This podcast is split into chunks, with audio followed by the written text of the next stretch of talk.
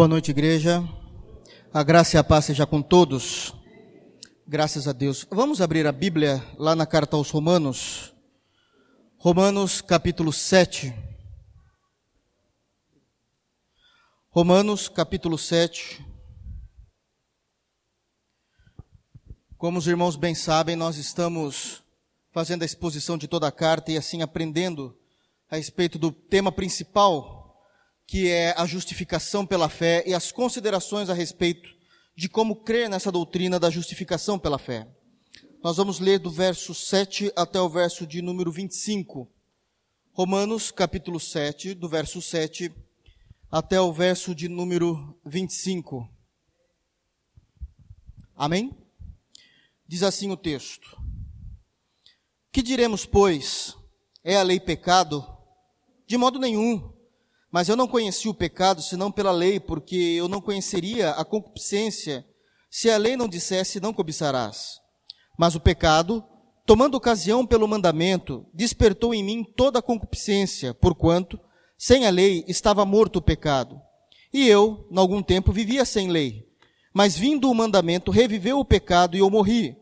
E o mandamento que era para a vida, achei eu que me era para a morte. Porque o pecado, tomando ocasião pelo mandamento, me entregou e por ele me matou. Assim, a lei é santa e o mandamento santo, justo e bom. Logo, tornou-me o bom em morte? De modo nenhum. Mas o pecado, para que se mostrasse pecado, operou em mim a morte pelo bem, a fim de que pelo mandamento o pecado se fizesse excessivamente maligno. Porque bem sabemos que a lei é espiritual, mas eu sou carnal vendido sob o pecado. Porque o que faço não o aprovo Pois o que quero, isso não faço, mas o que eu odeio, isso eu faço. E se faço o que não quero, consinto com a lei que é boa. De maneira que agora já não sou eu quem faço isso, mas o pecado que habita em mim. Porque eu sem lei, que em mim, isto é, na minha carne, não habita bem algum, e com efeito, o querer está em mim, mas não consigo realizar o bem. Porque não faço o bem que quero, mas o mal que não quero, este faço. Ora, se eu faço o que não quero, já não faço eu, mas o pecado que habita em mim. Acho então esta lei em mim, que quando quero fazer o bem, o mal está comigo. Porque segundo o homem interior, tenho prazer na lei de Deus, mas vejo nos meus membros outra lei, que batalha contra a lei do meu entendimento e me prende debaixo da lei do pecado que está nos meus membros. Miserável homem que eu sou, quem me livrará do corpo desta morte? Dou graças a Deus por Jesus Cristo, nosso Senhor assim que eu mesmo com o entendimento sirvo a lei de Deus, mas com a carne a lei do pecado. Amém? Pois bem, meus irmãos, nós já estamos há algum tempo pregando sobre o livro de Romanos e nós estamos num, num um dos capítulos um pouco mais complexos da carta de Romanos. Eu já disse na semana passada que desses capítulos são o capítulo 7 e o capítulo de número 11, que vai exigir um pouquinho mais que nós venhamos refletir no texto aqui pregado apenas para que todo mundo possa ter a mesma compreensão e o mesmo entendimento a respeito das Escrituras, é preciso saber o que é que nós estamos fazendo em Romanos. Apenas relembrando os irmãos de forma muito rápida. Paulo, ele compreende que a igreja de Roma está confusa a respeito da, do Evangelho de Jesus Cristo. Alguém pode me dar um pouquinho mais de retorno? Eu não estou me ouvindo, por favor. Ah, a respeito do Evangelho de Jesus Cristo, e por isso Paulo ele vai falar sobre a justificação pela fé. A justificação pela fé. Dos capítulos 1 ao capítulo 3, ele vai falar de toda a perdição que existe na raça humana. Do capítulo 1 ao capítulo 3, toda a perdição que há na raça humana. Capítulos 4 e capítulo 5 é onde Paulo vai entrar falando necessariamente desta doutrina, a justificação pela fé, e ele vai trabalhar muito a respeito desse assunto no capítulo 4 e no capítulo 5, falando propriamente sobre a doutrina da graça, e uma vez compreendida a doutrina da graça, ele vai falar da justificação pela fé sem a necessidade de realizar obras, as obras de Moisés. Capítulos 6 a 8, que é onde nós estamos, Paulo vai falar que uma vez que nós temos uma vida consciente da doutrina da justificação pela fé, e professamos a justificação pela fé, dos capítulos 6 a 8, ele vai trabalhar com o tema santidade, vivendo uma vida em espírito, vivendo em novidade de vida, por causa da conversão que nós temos ao Evangelho. Como é que ele vai trabalhar nos capítulos 6 a 8 a respeito da santidade cristã e vivendo uma vida no espírito? No capítulo 6, que nós já temos falado, ele vai trabalhar a ideia de que nós já não estamos mais debaixo do poder, da culpa, do domínio do pecado. Já não há mais sentido crermos desta forma, e aí ele vem com uma grande responsabilidade sobre a igreja que uma vez que a igreja venha pecar, o indivíduo que professa ser cristão venha pecar, o indivíduo não pode dizer que ele recebeu a influência do pecado original, porque ele já não está mais debaixo da tutela do pecado, não está mais debaixo do domínio do pecado. Então ele vai trabalhar muito esta informação no capítulo 6, dizendo: uma vez que vocês não estão mais debaixo do pecado, vocês devem viver numa vida santa. No capítulo 7, ele vai falar agora, ele vai trabalhar a ideia de que nós, uma vez que não estamos mais debaixo do domínio do pecado, consequentemente, nós não estamos mais debaixo do domínio e da autoridade da lei. Então, isso é uma consequência. Capítulo 6, nós não estamos mais debaixo do pecado. Consequentemente, uma vez que não estamos mais debaixo do domínio do pecado, nós não estamos mais debaixo do domínio da lei. No capítulo 8, que nós não fizemos ainda essa exposição, é, ele vai falar agora de uma vida no Espírito. Uma vida no Espírito. Então nós vamos chegar lá daqui a pouco. Dentro do capítulo 7, nós precisamos dividir o capítulo 7 em duas partes. Do verso de número 1 ao verso de número 6, que é o que nós falamos na semana passada, ele vai dizer e ele vai defender que a lei para nós já deve estar morta. A lei para nós já deve estar morta, que nós não estamos mais debaixo da lei estamos livres da lei. E do versículo de número 7 até o versículo de número 25, ele vai querer mostrar como é que nós precisamos entender que estamos debaixo da lei, para que nós não venhamos cair no erro de descartar como um todo todo o Antigo Testamento. Então ele vai falar do versículo 1 ao versículo 6, que de fato nós não estamos mais debaixo da lei de Moisés. E falamos disso na semana passada, eu vou repassar aqui muito rapidamente, mas do versículo 7 que nós lemos até o final do capítulo, ele vai trabalhar a informação de como é que nós devemos compreender que estamos livres da lei. Como é que nós vamos ver isso? E para que é que a lei de Moisés tem serventia na igreja cristã? Como nós fazemos isso? Este assunto, eu não vou entrar nisso, mas eu quero que vocês entendam o peso desse assunto. Ele é tão sério como que eu trabalho o Antigo Testamento, como é que nós enxergamos o Antigo Testamento, como é que nós interpretamos o Antigo Testamento na Igreja de Jesus Cristo, esse assunto é tão sério que é um, um curso, não, perdão, é uma matéria específica no seminário teológico, que se chama federalismo. O que, que é federalismo? O Antigo Testamento é um conjunto de normas de uma federação de Israel, e o Novo Testamento é um conjunto de normas da Federação da Igreja Gentílica, como é que eu uno as duas federações? Os nossos pais batistas, agora falando especificamente a nossa denominação, compreendendo isso, eles vão trabalhar com aquilo que chamamos de federalismo batistas e vão fazer a confissão de fé que temos estudado de 1689. Então, muitas vezes a gente fala assim: aqueles camaradas não sabiam de nada. Não. Em 1689, eles já tinham uma confissão feita, baseado no federalismo, isto é, como é que nós vamos interpretar, qual que é a melhor forma de interpretar o Antigo Testamento à luz da igreja cristã. Porque é que, uma vez que nós não estamos mais debaixo da lei, o que é que o Antigo Testamento está fazendo na Bíblia cristã? Este é um assunto extremamente sério e que muita gente não gosta de estudar no seminário e vai muito mal nessa matéria, porque ainda assim saem do seminário sem conseguir compreender o que eu faço com o Antigo Testamento, a não ser pregar alegoricamente. O que, que é? Eu pegar textos do Antigo Testamento e começar a falar daquele texto, coisa que não é, alegorizando o tempo todo. Então, assim, olha, porque o povo do Egito estava no deserto, o povo é a igreja, o deserto é a sua aflição, Faraó é Satanás, Moisés é Jesus Cristo que abre o mar. Isso é alegoria. Isso é errado, não tem nada a ver. O que está escrito, está escrito para ser interpretado daquela maneira. Então, como é que a gente lida? Como muitos não sabem lidar, o tempo todo eles vão alegorizar o Antigo Testamento, não trazendo uma compreensão exata do que de fato o texto está querendo dizer. Então, olha como isso é sério. E Paulo vai gastar o capítulo 7 todo tentando explicar isso. E já no capítulo 7, a partir do versículo 7, principalmente, que nós fizemos a leitura, já vai dar confusão. Já vai dar confusão. E muitas igrejas têm uma visão a respeito do que fazer com esse texto que Paulo está citando aqui a respeito da lei. Amém? Amém, irmãos? Vocês não estão querendo pensar muito hoje, né? Do verso 1 ao verso 6, na semana passada, então, ele vai dizer que nós estamos mortos para a lei, ou seja, a lei está morta para nós. E como é que nós fazemos isso? Como é que ele vai dizer que nós devemos compreender isso? Eu falei que Paulo ele não quer perder muito tempo, porque logo no versículo 1 ele vai dizer que ele já está falando com aqueles que já sabem da lei, e que a lei, é, e ele vai dizer que a lei tem domínio sobre o homem por todo o tempo que vive. O que ele quer dizer? Que todo ser humano que nasce, querendo ou não, acreditando ou não, para Deus isso pouco importa.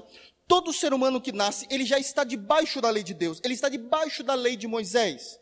Porque Deus é um Deus que é um Deus relacional, ele se relaciona com o homem.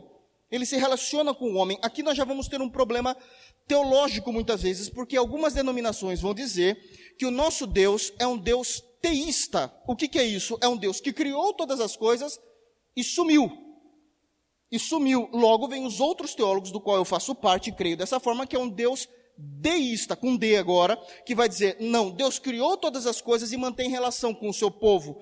O maior exemplo disso é ele enviar a pessoa de Jesus Cristo. Depois de Jesus Cristo, Jesus Cristo envia o teu Espírito. Se isso não é relação com a humanidade, o que é?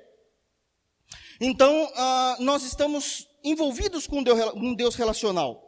E como é que ele vai expressar a sua vontade no Antigo Testamento? Como é que Deus expressa a sua vontade no Antigo Testamento? Através de mandamentos, através de leis.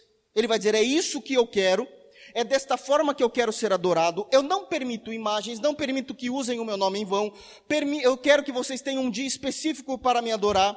Isto é os dez mandamentos. Depois, dos dez mandamentos, quatro têm a ver com Deus. Não terás outros deuses diante de mim.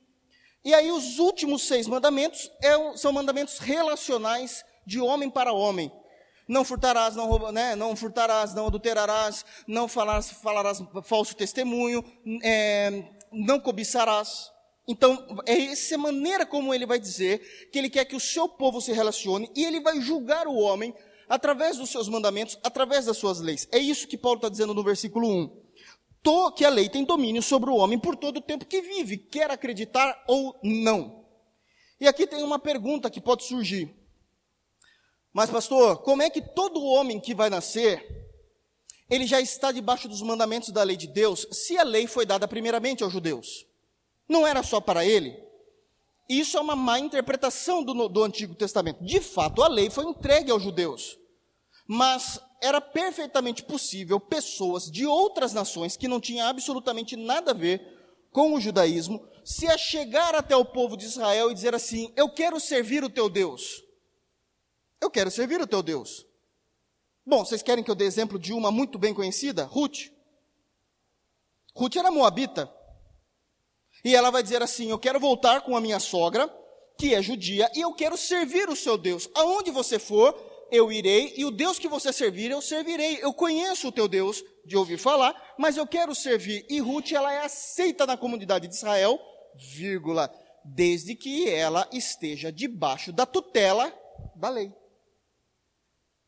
Então, embora a lei foi dada aos de Israel, todos aqueles que quisessem se achegar a este Deus, tinha que confessar, fazer uma confissão de fé. Eu creio na lei de Moisés, eu estou debaixo dela e passasse a cumprir. Se você ler o livro de Êxodo, o, livro de Êxodo é o segundo livro da Bíblia, está lá, pode ler. Ele vai falar o seguinte: olha, se existe algum estrangeiro que trabalha para você e ele quiser se redimir ao Senhor, que se, se ele for homem, que ele venha se circuncidar e cumprir os mandamentos. E cumprir os mandamentos. Então Deus iria julgar, exemplo, lá no Antigo Testamento, o povo babilônico, os assírios, os moabitas, também pela lei, pelo não cumprimento dela. Então é isso que Paulo está dizendo. No versículo 2, ele vai, e versículo 3, ele vai dizer como é que nós estamos ligados a essa lei. Para todo sempre. E ele vai usar a lei do casamento. Não é isso? Porque a mulher que está sujeita ao marido, enquanto ele viver, está ligada pela lei. Mas morto o marido está livre da lei do marido. De sorte que, vivendo o marido, será chamada adúltera se for do outro marido. Mas morto o marido, livre está da lei, e assim não será adúltera se for do outro marido. O que, que é que Jesus está dizendo? O que é que Paulo está dizendo, inspirado pelo Espírito? Que todo homem está ligado à lei, a não ser que a lei morra. Ela, ele já, nós somos a mulher, a lei é o homem, é o esposo desse, desse exemplo aqui do casamento. O grande problema é que a lei não morre. Então, como é que Deus vai fazer isso? Ele mata a noiva. Que é o que ele vai dizer no verso 4. Assim, meus irmãos, também vós estáis mortos para a lei, pelo corpo de Cristo, para que sejais doutro. Quem é este outro? Quem é este outro esposo? De acordo com o verso 4, aquele que ressuscitou de entre os mortos, a fim de que demos fruto para Deus. Agora nós estamos casados, somos a noiva de um outro Senhor. Aí, com este casamento, este é um Senhor tão exigente quanto a lei. Jesus Cristo é tão exigente quanto a lei, porque foi ele que fez a lei. É tão exigente, ele vai colocar algumas compreensões muito mais aferidas a respeito da lei, que vai fazer com que a lei de Moisés pareça fichinha perto do cristianismo. Eu provo. Sermão do Monte ele vai dizer assim, por exemplo, em uma das passagens do capítulo 5 de Mateus, ele vai dizer o seguinte: Olha, está escrito, ele está falando da lei, que qualquer um que abrir mão da sua mulher e casar com outro está em adultério. Eu, porém, vos digo, aí, aí fica feio, porque ele vai falar, eu vou interpretar a lei como deve ser interpretada agora para vocês, que vocês estão interpretando errado. Se você andar na rua e olhar para uma mulher e já cobiçar, já cometeu adultério diante de Deus. Só cobiça. Só o olhar. Então ele, ele é um senhor tão exigente quanto. Qual a diferença do marido lei com o marido Cristo, didaticamente falando? Que a lei, o tempo todo, só aponta para a igreja, só aponta para o homem dizendo assim: você não presta, você não faz nada certo. Está vendo como você é um incompetente? Você precisa se colocar no lugar e não consegue. Você não consegue se santificar. Cristo, eu tenho misericórdia. Peça perdão de onde você pecou e volte a caminhar. Ele é um marido que entende. É essa a compreensão que Paulo está trazendo. E aí ele vai dizer no verso, e agora sim nós vamos conseguir dar frutos para Deus, final do verso 4, porque antes não conseguíamos dar nenhum tipo de fruto, porque estávamos debaixo da lei. 5, porque quando estávamos na carne, e aqui não está falando de pecado, está falando quando nós andávamos na força do nosso ser, com as nossas decisões, as paixões dos pecados, e aqui tem uma tradução, a minha tradução não é tão legal assim, vai dizer assim, que são pela lei mas tem uma tradução que vai dizer assim: que eram realçadas pela lei. Que eram realçadas pela lei, operavam em nossos membros para darem fruto para a morte. Então Paulo vai dizer o seguinte: a lei, o que ela fazia? Ela realçava a vontade de pecar. Lembra daquela historinha que eu contei? Vocês vão ler, contando para adolescente, olha, vocês vão ler a Bíblia toda, vocês só não podem ler o livro de Cantares de Salomão, que vai falar de relação sexual. Qual foi o primeiro livro que os, que os adolescentes leram? Cantares. Cantares. É como se fosse, é como se você levasse as pessoas para um lugar que tem muitos aquários, muitos aquários, e todo mundo acha lindo, e aí o cara coloca assim uma plaquinha na frente do aquário: não alimente os peixes. O que é que os infelizes vão fazer? Vão colocar alguma coisa para o peixe comer. Não jogue, está escrito lá no zoológico de aqui no zoológico de Sorocaba, não jogue comida para os macacos. O que mais acontece? Porque a lei realça a vontade de pecar. A lei realça a vontade de ser errado. É isso que Paulo está dizendo. Mas agora estamos livres da lei, pois morremos para aquilo que estávamos retidos, estávamos presos naquela lei, naquele casamento com a lei, já estamos mortos para isso para que sirvamos em novidade do Espírito. Opa, justificação pela fé é acompanhada de viver em novidade do Espírito. Uma doutrina não anda sem a outra, e não na velhice da letra. E não na velhice da letra. Então, do verso 1 ao verso 6, ele prova que estamos mortos pela lei, uma, para, para a lei, uma vez que também estamos mortos para o pecado. 7. Eu lembro que eu dei só uma, uma rápida informação aqui, e daqui nós vamos começar. Ele vai dizer o seguinte: O que diremos, pois? É a lei pecado? Por que, que ele vai dizer isso? Primeiro, porque lá naquela igreja de Roma tinha muitos judeus, vocês se lembram disso? Judeus, gregos e romanos. E os judeus já estavam extremamente irritados com Paulo, porque Paulo, desde o capítulo 1 de Romanos, só está destruindo a lei de Moisés. E eles estão começando a chegar, são aqueles irmãos que têm uma dificuldade de pensar em partes, como Paulo vai dizer. Hoje eu vejo as coisas em partes. Aqueles irmãos não. Aqueles irmãos eram mais ou menos assim: pode ou não pode? Tá certo ou não tá? Como ou não como? É preto ou é branco? É Corinthians ou é Palmeiras? É Brasil ou é Argentina? Não é pecado ou não é?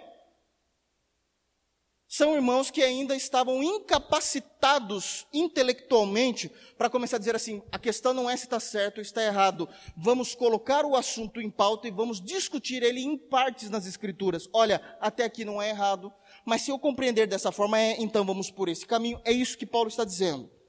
Olha, vocês são tão cabecinha dura que vocês devem estar pensando: bom, você só está criticando a lei o tempo todo, desde o capítulo 1. A lei é errada? É isso que ele está dizendo. A lei é pecado? Então ele vai explicar como é que nós estamos livres da lei e para que é que ela serve para nós. E aqui eu vou tirar o teu conforto. E eu já te explico. Porque é exatamente isso como ele vai começar. O que diremos, pois, é lei pecado? De modo nenhum. Essa palavra de modo nenhum no grego é mais ou menos assim, ó. Deus nos livre de pensar tal coisa. Deus nos livre de pensar tal coisa. É lei pecado? De modo nenhum. Mas eu não conheci o pecado senão pela lei, porque eu não conheceria a concupiscência se a lei não dissesse não cobiçarás. Se a lei não dissesse não cobiçarás. O que ele está dizendo? Que a compreensão do povo de Deus do que é certo, do que é errado, do que pode, do que não pode, até onde podemos caminhar, até onde devemos recuar, isto se encontra nas páginas do Antigo Testamento. Nas páginas do Antigo Testamento. É bem verdade que o Evangelho, quer de fato os Evangelhos, os quatro, ou as epístolas, vão falar daquilo que também está certo, o que é errado, mas sempre vão falar resgatando um texto do Antigo Testamento. E eu me lembro que eu disse exatamente isso. Se você, se eu não conhecemos de fato o Antigo Testamento, você não tem a compreensão exata do que Cristo fez por você. Você não tem a compreensão exata da obra de Cristo. Porque o Antigo Testamento, ele nos serve para realçar o pecado, mostrar o quão miseráveis nós somos, o que é pecado, o que não é pecado, embora já não estejamos mais debaixo da lei ou sobre o domínio da lei, como ele está falando logo nos primeiros versículos, é esperado que nós venhamos tomar atitudes razoáveis como a lei, não porque estamos debaixo da lei, porque ela não estamos mais debaixo dela, mas por causa de uma nova natureza que nos foi dada. Eu explico. É dito na lei o seguinte, lá em Êxodo: se alguém roubar o seu irmão, no caso, o, o roubo que ele vai dizer aqui era o, era o que era o lucro deles naquela época. Se alguém roubar uma ovelha do seu irmão, que era o dinheiro da época, e este sofrer dano por causa da perca daquela ovelha, você deve devolver aquela ovelha e restituir ele em um quinto, para que ele possa ser restituído do prejuízo. Bom, um quinto é 20%, mas no Êxodo fala um quinto. Então, assim, você roubou 100 reais. Você se arrepende, você devolve os 100 reais e mais 20 reais, porque ele pode ter tido prejuízo. Essa lei tem validade para a igreja? De modo algum. Não estamos mais debaixo da igreja, mas nós temos um caráter regenerado por Jesus, se é que de fato nós temos. Se nós temos, eu vou falar assim: puxa vida, o irmão saiu no prejuízo de alguma forma, está aqui 120. Não é porque eu roubei, não é porque eu estou debaixo da lei, cumprindo a lei de Moisés, mas é porque eu sei que você saiu no prejuízo nesses três dias que você ficou sem esses 100 reais. Então, para cobrir esse prejuízo, está um quinto aqui a mais. Pastor, mas e se o cara roubou mil, mil e duzentos? Se vira, meu chapa, não pecou? Essa é a natureza que está em mim em Cristo. Eu não faço porque a lei manda, não estou debaixo da lei. É o meu bom senso de uma natureza regenerada. Pastor, mas eu nunca ouvi falar nisso. Por isso que eu estou dizendo: se você não conhece o Antigo Testamento, você não saberá agir como crente. Porque jamais pensaremos disso por nós mesmos. Jamais pensaríamos disso por nós mesmos. Olha a importância de conhecer o Antigo. É isso que Paulo está dizendo. A lei não é pecado, mas eu conheci o que é pecado pela lei embora o Antigo Testamento, perdão, embora o Novo Testamento, Jesus Cristo me condene em muitas das coisas, Paulo me condena, Pedro me condena, Tiago me condena, Muitas das condenações já estavam transcritas no Antigo Testamento. E eu só vou agir dignamente como um cristão se eu conhecer o Antigo Testamento. Porque eu não irei cumprir a lei do Antigo Testamento, já não estou mais debaixo dela, mas eu tenho uma natureza que é cristã. Então eu vou fazer aquilo que Jesus faria. Jesus, em uma impossibilidade, mas dando o exemplo porque ele era judeu, Jesus, se ele roubasse 100 reais, ele devolveria 120. Eu faço igual. Não porque eu estou debaixo da lei, mas porque a minha natureza foi regenerada pelo Espírito Santo. E eu reconheço que essa era a vontade do Pai. É, isso é ser crente, irmão. Você acha que crente é ser vir domingo na igreja? Olha como é sério o que Paulo está falando. E ele continua. E eu não conheceria a concupiscência, o que, que é isso? Ah, os desejos da minha carne, os desejos pecaminosos, se a lei não dissesse, não cobiçarás. E aqui, ele vai dar um exemplo prático, porque ele está falando do último mandamento, do décimo mandamento, não cobiçarás. O último mandamento, ele é um resumo de todos os dez. Se eu não se eu não cobiço a mulher do próximo, se eu não cobiço o bem do próximo, se eu não cobiço o próximo, se eu não cobiço aquilo que ele tem, se eu não cobiço o poder, se eu não cobiço a glória, se eu não cobiço aquilo que é injusto, eu não vou adulterar, eu não vou roubar, eu não vou usar o nome de Deus em vão. Ele é o principal dos mandamentos, por isso que ele está no décimo. Aí ele vai dizer o seguinte: eu cobiçava, eu só não sabia que aquilo era errado, até chegar uma lei diante de mim falando assim: então, Paulo, não cobiçarás. Puxa, conheci o que é pecado, porque essa lei me mostrou. Esta lei me mostrou. Olha como isso é importante o que Paulo está dizendo. Então nós vamos entender de fato o que é errado, o que não é, o que é de fato pecado na mente de Deus, se eu conhecer o Antigo Testamento. Pastor, é difícil, eu não estou falando que é novo, não estou falando que é fácil, eu não estou falando que é simples.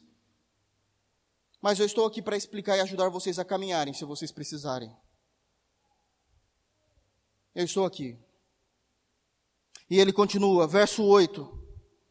Olha como ele vai trabalhar com essa informação. Mas o pecado, tomando ocasião pelo mandamento, despertou em mim toda a concupiscência, porquanto sem a lei estava morto o pecado.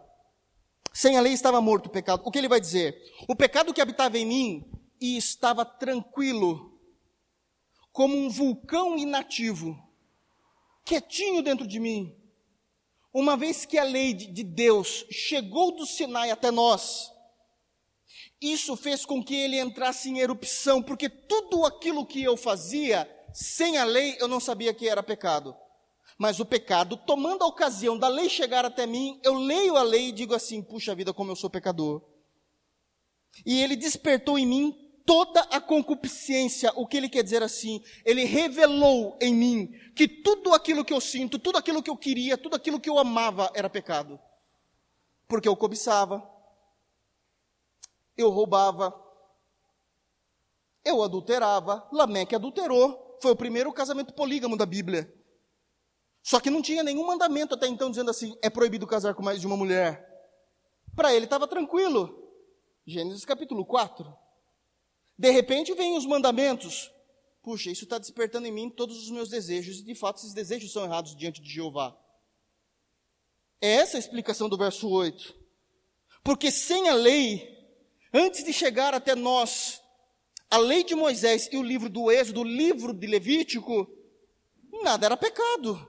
O pecado estava basicamente morto em mim, inativo em mim. Mas chegou essas leis, isso começou como um vulcão em erupção, mostrando quão pecador eu sou. Nove. E se em algum tempo vivia sem lei, isso existiu. Lembra-se? De Adão até Moisés não havia lei. Ele está se referindo a esse período. E se em algum tempo vivia sem lei, mas vindo o mandamento, reviveu o pecado e eu morri. Ele está dizendo como era bom o período de Adão até Moisés porque não existia lei, cada um fazia o que achava interessante aos seus próprios olhos. Quem, podia, quem poderia me condenar? Mas uma vez que um dia Deus chama Moisés no Sinai, entrega as tábuas da lei, os dez mandamentos, e obviamente ele pede para escrever o livro de Levítico, a lei me matou, porque ela ressuscitou o pecado em mim que eu achava que não era pecado.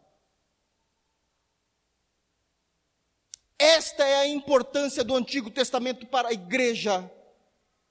O Antigo Testamento, a lei, mostra para nós quão desprezíveis nós somos diante de Deus, porque todas as vezes que eu leio o Antigo Testamento, o Antigo Testamento faz existir uma erupção vulcânica no meu coração, dizendo: Olha como você é pecador, porque você deseja essas coisas, ou então você não abre mão destas coisas pelo reino. É isso que o Antigo Testamento faz em nós.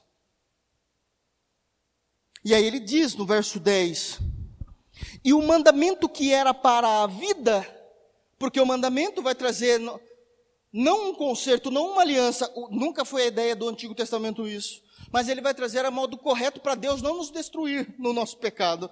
O mandamento que era para a vida, na verdade, na prática, ele se tornou para a morte, porque eu vi que eu não conseguia cumprir os mandamentos. O mandamento que era para ser vida ao povo se tornou um mandamento de morte, porque eu não tinha competência, qualificação para cumprir ele, porque quão grande é a concupiscência do homem caído. Quão grande é a concupiscência do homem caído. 11. Porque o pecado, tomando ocasião pelo mandamento, me enganou e por ele me matou. O pecado é manifesto no mandamento e mesmo assim ele engana o nosso coração. Olha o que Paulo está dizendo. Você lê o Antigo Testamento, você percebe o que é errado, mas mesmo assim, de alguma forma, o pecado vai burilar, ele vai trabalhar no teu coração dizendo: não é bem assim. Não, não é. Tudo tem um limite. Deus está exagerando. Quem que consegue cumprir isso, gente? Não dá e o pecado me matou porque ele me enganou, ele enganou meu coração, dizendo que Deus não era tão certo assim, dizendo o seguinte: o meu padrão não é mais Deus, o meu padrão é o próximo. O próximo não consigo cumprir isso, você acha que eu vou conseguir também? E isso não acontece conosco, né, irmãos? Você quer ver? Eu tenho certeza do que eu estou falando aqui.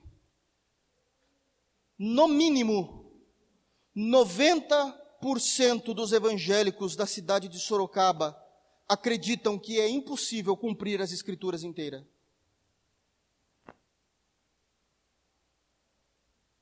Jesus Cristo fala assim, negativo. Os meus mandamentos não são pesados. Aí eu retruco. Claro que é. Sou eu que estou sentindo. E Jesus olha para mim e diz assim: pecador, porque você não compactua com aquilo que eu estou falando. 90% dos evangélicos na nossa cidade não acreditam ser possível cumprir o Novo Testamento inteiro. Acham que a Bíblia é um livro doido de um Deus que está exigindo uma coisa que nós somos incapacitados a fazer. Isso é fruto do pecado que há em você, enganando o teu coração, dizendo você não consegue. Isso é a prática que eu estou trazendo. Eu já ouvi pastores no púlpito dizendo é impossível cumprir a Bíblia inteira. Tá, Deus era um palhaço, ele não tinha o que fazer. Ele falou assim: vou fazer uma pegadinha, vou escrever um livro que o pessoal não tem condições de cumprir.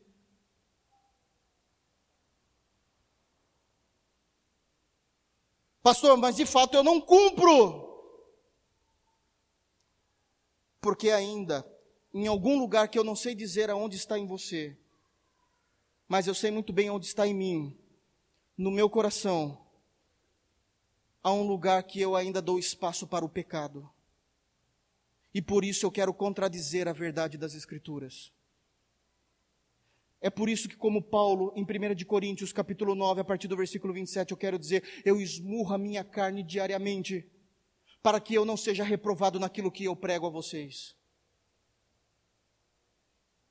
Para que eu não venha ser reprovado naquilo que eu prego. Cuidado com o teu coração, De acordo com Romanos capítulo 7, o pecado por ocasião do Antigo Testamento da lei, ele vai chegar até o teu coração e dizer assim: não é bem assim, não é isso que a Bíblia está dizendo, era naquele tempo, era só para aquele povo. E ele vai te levar à morte, de acordo com o texto. Verso 11, não é isso? Porque o pecado, tomando ocasião pelo mandamento, me enganou e por ele me matou. Então a lei é ruim? 12. Não.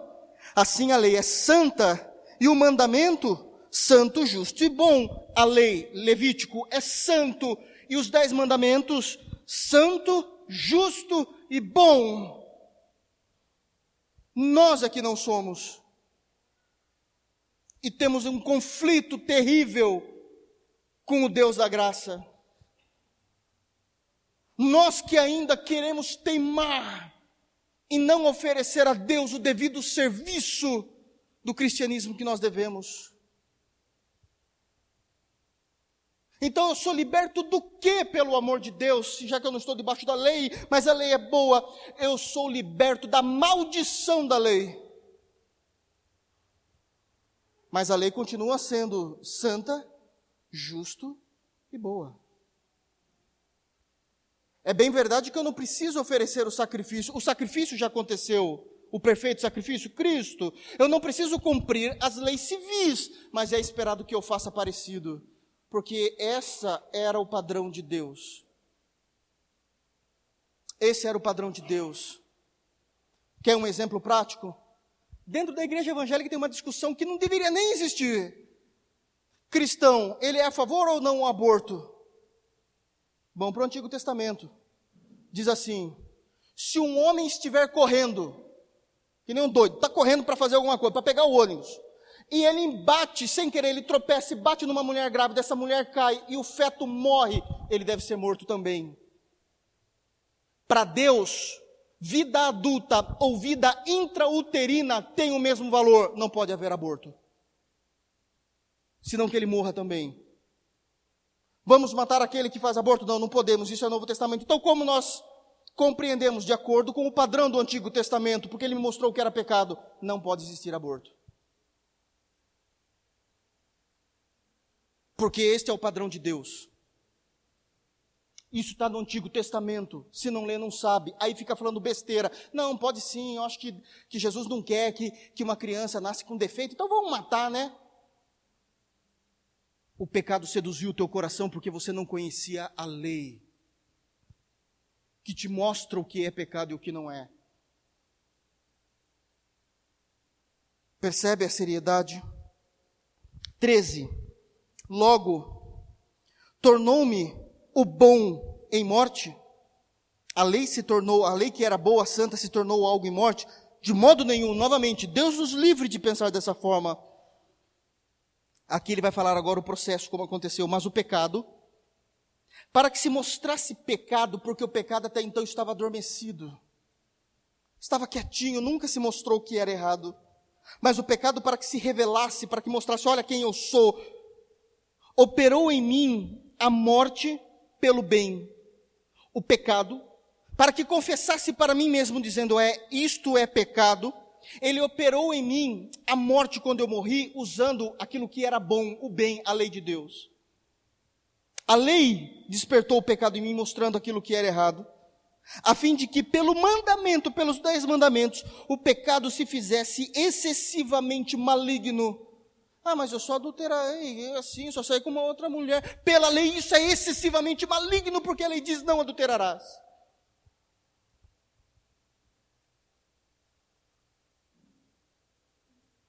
90% dos evangélicos em Sorocaba não sabe quais são os dez mandamentos. E a gente ainda quer ter uma igreja forte.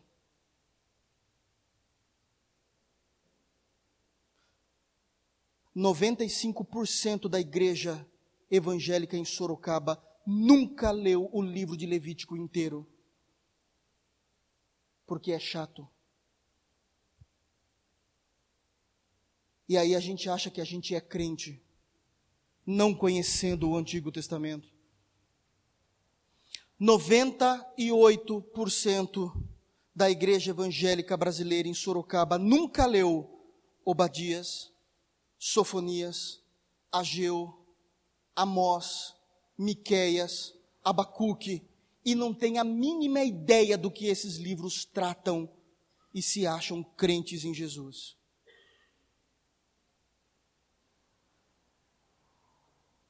Eu não consigo fazer mais do que pregar a vocês. E eu peço, no meio desse sermão, que o Espírito Santo incendeie o coração de vocês para fazer aquilo que eu não consigo.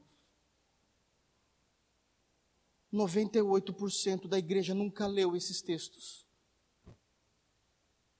E por isso a igreja não tem nem ideia de como interpretar Romanos 7, porque como vai interpretar algo que precisa de conhecimento? É o que Paulo fala. Eu já estou falando para quem conhece no verso 1. Eu não quero ser ousado em dizer isso, mas Romanos 7, o capítulo de Romanos, o, o sétimo capítulo, o capítulo 7 da carta aos Romanos, é um capítulo impregável nas igrejas. Porque ninguém vai entender, porque ninguém conhece o Antigo Testamento.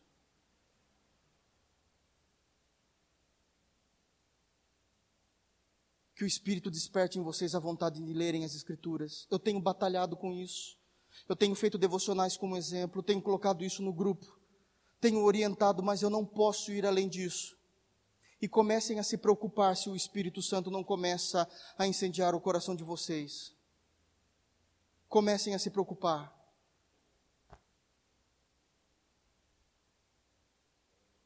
Verso 14 até o verso 25, nós vamos ter um texto muito complicado. Porque aqui Paulo vai começar a usar a primeira pessoa do singular, eu. Eu. O tempo todo. E olha, o que, olha como é que as pessoas não conseguem compreender o capítulo 7 de Romanos. Aqui é aquele famoso texto de Romanos capítulo 7, onde Paulo vai dizer: Olha, aquilo que eu quero eu não faço, mas aquilo que eu não faço é, é, é, eu quero, e aquilo que eu faço eu não queria. Ele vai dizer: Miserável homem que eu sou. E esse capítulo 7, a partir do versículo 14, a partir do versículo 14, muitas vezes os crentes se refugiam nesse texto dizendo o seguinte: se Paulo não conseguia cumprir, como eu consigo? Se Paulo não conseguia fazer, olha, era o apóstolo Paulo, imagina eu, deixa eu tirar esse conforto do teu coração. Não era absolutamente nada disso que Paulo estava falando. Do versículo de número 14 até o versículo 25, Paulo está falando da sua experiência no passado sem Cristo, quando ele vivia debaixo da lei e era um grande conhecedor da lei, e ele vai dizer: mesmo eu conhecendo, mesmo os intentos de Deus, estando na minha mente, porque eu era zeloso na lei, eu vim da tribo de Benjamim, judeu de judeu, mais conhecedor da lei do que todos dos da minha, dos da minha idade, eu não conseguia cumprir a lei pelo meu próprio esforço. Ele não está falando do Paulo convertido. O Paulo convertido está em Romanos 8. Não está aqui. Aqui ele está falando de uma experiência pessoal que ele teve antes de Cristo. É o Paulo que tem um contato com Jesus Cristo, ele vai dizer assim: sabe quem eu era sem Cristo? Aí ele vai dizer o homem que ele era, que ele tentava, tentava produzir frutos para Deus e não, não conseguia. Ele não está falando da vida presente dele, ele não está falando da vida cristã dele. Então isso não serve para nós como um refúgio. Ah, Paulo diz que aquilo que ele quer, isso não é. Segundo, por que, que as pessoas interpretam assim? Porque ele usa a primeira pessoa, eu o tempo todo Segundo, porque ele usa os verbos no presente, mas ele está falando do período de Israel no deserto, de quando a lei chegou, não do Paulo, do período de Jesus Cristo. Nós vamos entender esse contexto. Calma, nós vamos entender, mas eu já estou adiantando para que a gente não interprete de forma errada.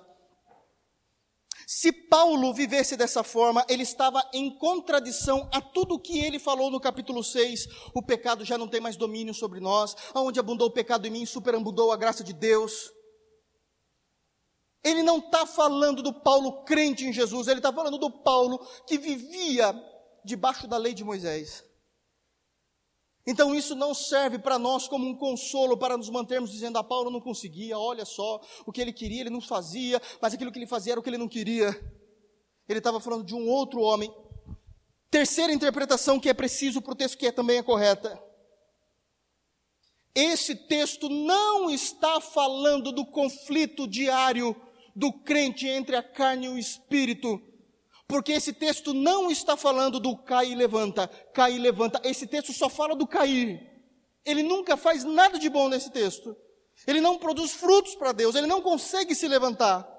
Eu não estou dizendo que não existe esse conflito no coração do crente. Eu estou dizendo que esse texto não fala desse conflito. Gálatas capítulo 5 fala desse conflito entre obras da carne e o fruto do espírito. Aqui ele está falando daqueles que vivem debaixo da lei e não debaixo de Cristo.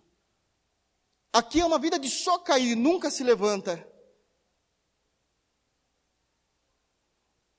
Essa é a interpretação bíblica. E como a turma não sabe o que fazer com Romanos 7, a gente fala, ah, não, Paulo está falando da vida diária cristã dele. Então Paulo está errado quando ele diz, olha, vocês não estão mais debaixo da tutela do pecado, o pecado já não tem poder mais sobre vós. Ele não pode viver dessa forma. Ele só está dando um exemplo. Olhem lá. 14. Porque bem sabemos que a lei é espiritual, os mandamentos mas eu sou carnal, vendido sob pecado. Isso é uma impossibilidade, Paulo dizer. Um crente regenerado pelo Evangelho já não está mais vendido sobre o pecado e o pecado é seu dono. Paulo já destrói isso em, Romanos 6, dizendo: não estamos mais debaixo do pecado. Ele está dando um exemplo de quem vive debaixo da lei. A lei é espiritual, mas a lei não pode ser cumprida quando aqueles são vendidos debaixo do pecado. Porque o que faço não o aprovo, pois o que quero, isto não faço, mas o que odeio, isto eu faço. Qual é a relação disso com Paulo? Paulo está relacionando isso à sua antiga religião, ao judaísmo, que quando recebeu a lei, onde os judeus receberam a lei, irmãos, esse é o contexto os mandamentos, recebeu no deserto, no Sinai. Eles liam aquela lei e não conseguiam cumprir. Eles entendiam aquela lei dizendo: Olha, eu preciso fazer isso, mas eu não consigo. E aquilo que eu faço é pecado para a lei. Ele está dizendo de um homem que vive debaixo da lei e não no seu cristianismo. Então não existe essa desculpa de Paulo não conseguia, quem eu, quem, você acha que eu vou conseguir? Ele continua, 16. E se faço o que não quero, consinto com a lei que é boa. Ele não está falando de Jesus Cristo, ele está tratando o tempo todo de lei de Antigo Testamento.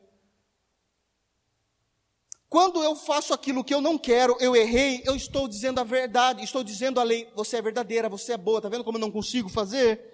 De maneira que agora já não sou eu que faço isso, mas o pecado que habita em mim, o pecado não habita no crente. Nós podemos até cair no pecado, mas o pecado não habita em nós, pastor, habita, então você não é crente. Dura coisa ouvir isso, mas isso é bíblico.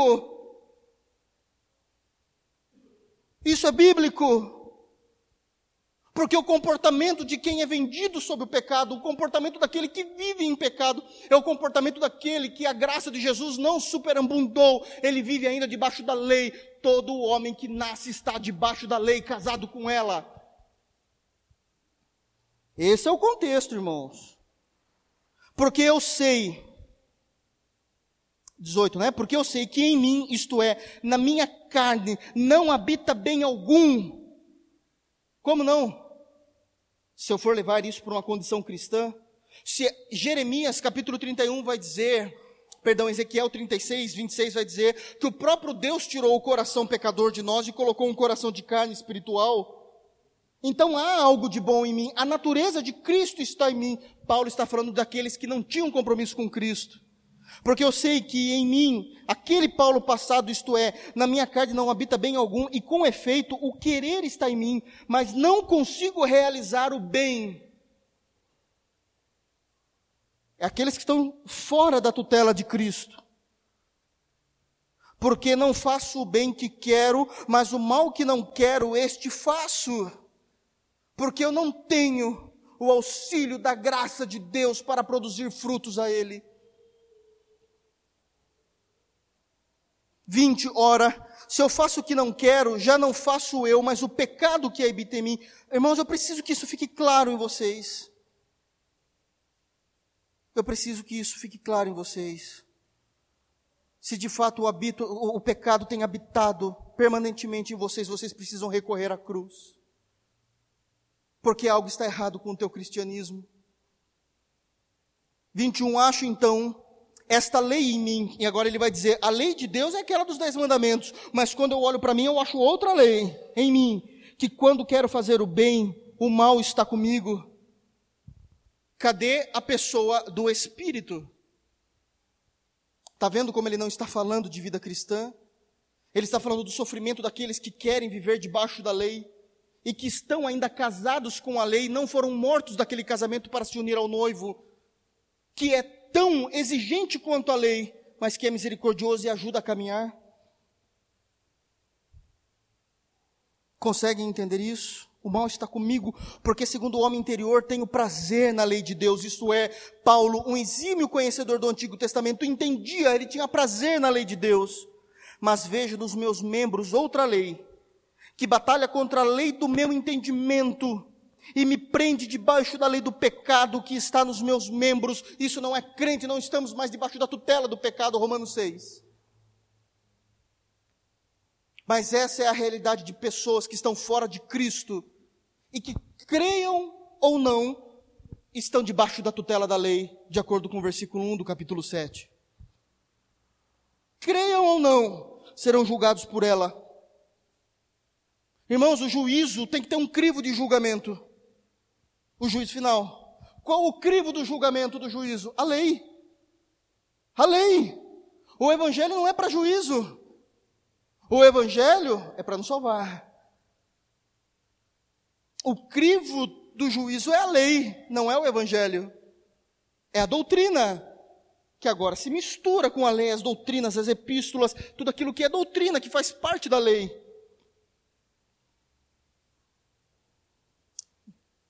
Ela me prende, né? Final do versículo 23, da lei do pecado que está nos meus membros. Versículo 24 é o grito que Paulo deu um dia. Miserável homem que eu sou, quem me livrará do corpo desta morte? Se isto é cristão, ele está negligenciando toda a obra da cruz. Ele não está falando do Paulo apóstolo, ele fala do Paulo judeu porque Cristo o livrou do corpo daquela morte. O sangue puro, nobre, perfeito do Senhor o livrou. Aliás, esse é o grande grito: miserável homem que eu sou, quem me livrará do corpo desta morte? Quem me livrará da maldição da lei? Quem me livrará de tudo isso? Aí ele vai dizer: é como se alguém chegasse no ouvido de Paulo e dissesse assim: Dou graças a Deus por Jesus Cristo, nosso Senhor.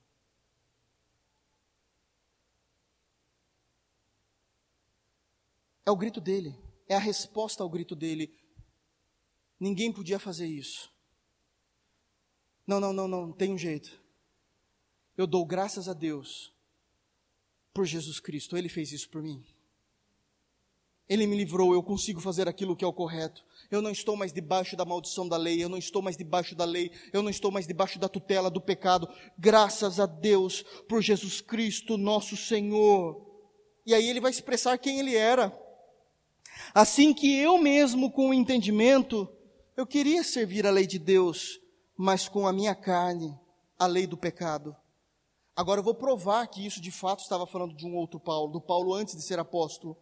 Eu só vou entrar no capítulo 8 para terminar, e eu termino o sermão, porque eu vou voltar a explicar isso depois na semana que vem. Uma vez que, graças a Deus, eu dou por Jesus Cristo nosso Senhor, porque eu não conseguia, eu servia a Deus, eu queria servir, mas como meu corpo não conseguia, portanto, agora que eu tenho Jesus Cristo como Senhor, nenhuma condenação há para os que estão em Cristo Jesus, que não andam segundo a carne, mas segundo o Espírito. Este é o Paulo apóstolo, porque a lei do Espírito de vida em Cristo Jesus me livrou da lei do pecado e da morte. Aqui é o Paulo apóstolo. O agente ativo mudou. A lei e o pecado habitavam em mim. Cristo foi à cruz Ele enfiou a mão em meu peito, tirou do mim o meu coração de pedra, colocou em mim um coração de carne, tirou a lei do pecado e da morte de mim, colocou a mim o espírito e vida. O agente ativo mudou, eu sou um novo Paulo. Eu não preciso mais gritar quem me livrará do corpo dessa morte. Porque eu dou graças a Deus por Jesus Cristo, nosso Senhor. E que essa seja o nosso brado de alegria e de gratidão em nossas orações. Graças a Deus por Cristo. Graças a Deus por Cristo. Graças a Deus por Cristo que salvou um pecador como eu, um homem merecedor de toda a maldição de Jeová sobre minha vida, merecedor de todas as punições que me eram devidas por causa dos meus pecados e de meus erros. Graças a Deus por Jesus Cristo, que me livrou da lei e da morte, colocando em mim o Espírito e a vida, porque agora eu sei que já não há condenação para os que estão em Cristo Jesus. Que Deus guarde os nossos corações nessa pessoa bendita de Jesus Cristo. A igreja de pé.